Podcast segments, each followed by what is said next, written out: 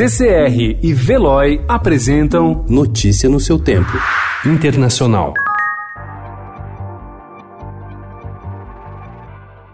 Após um decepcionante quarto lugar em Iowa, Joe Biden, que até pouco tempo liderava a disputa democrata, reformulou sua equipe de campanha e mudou de estratégia. Já prevendo um novo fracasso nas primárias de ontem, em New Hampshire, ele partiu para Carolina do Sul, que realiza prévias no dia 29, onde ele conta com o apoio da comunidade negra, que forma mais de 60% dos eleitores democratas do estado.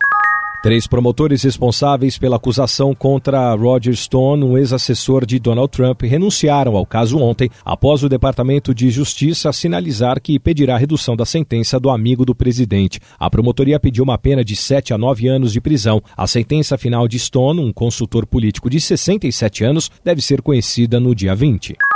O número de estupros contra imigrantes mais do que dobrou depois que os Estados Unidos começaram a enviá-los a cidades violentas na fronteira do México, indicou um levantamento da Organização Médicos Sem Fronteiras. Conforme relatório No Exit, ou Sem Saída, apresentado ontem pela entidade, nos primeiros nove meses de 2019, o número de casos de violência sexual atendidos pelo MSF contra imigrantes nessas cidades saltou de 118 para 277, um aumento de 134% se comparado com o mesmo período de 2018.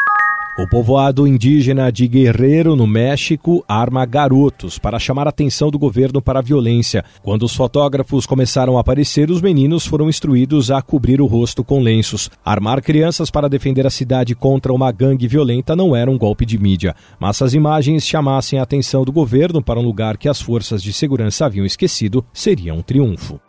Cuba está passando mais uma vez por escassez de combustível, o que vem causando longas filas nos postos de gasolina em todo o país.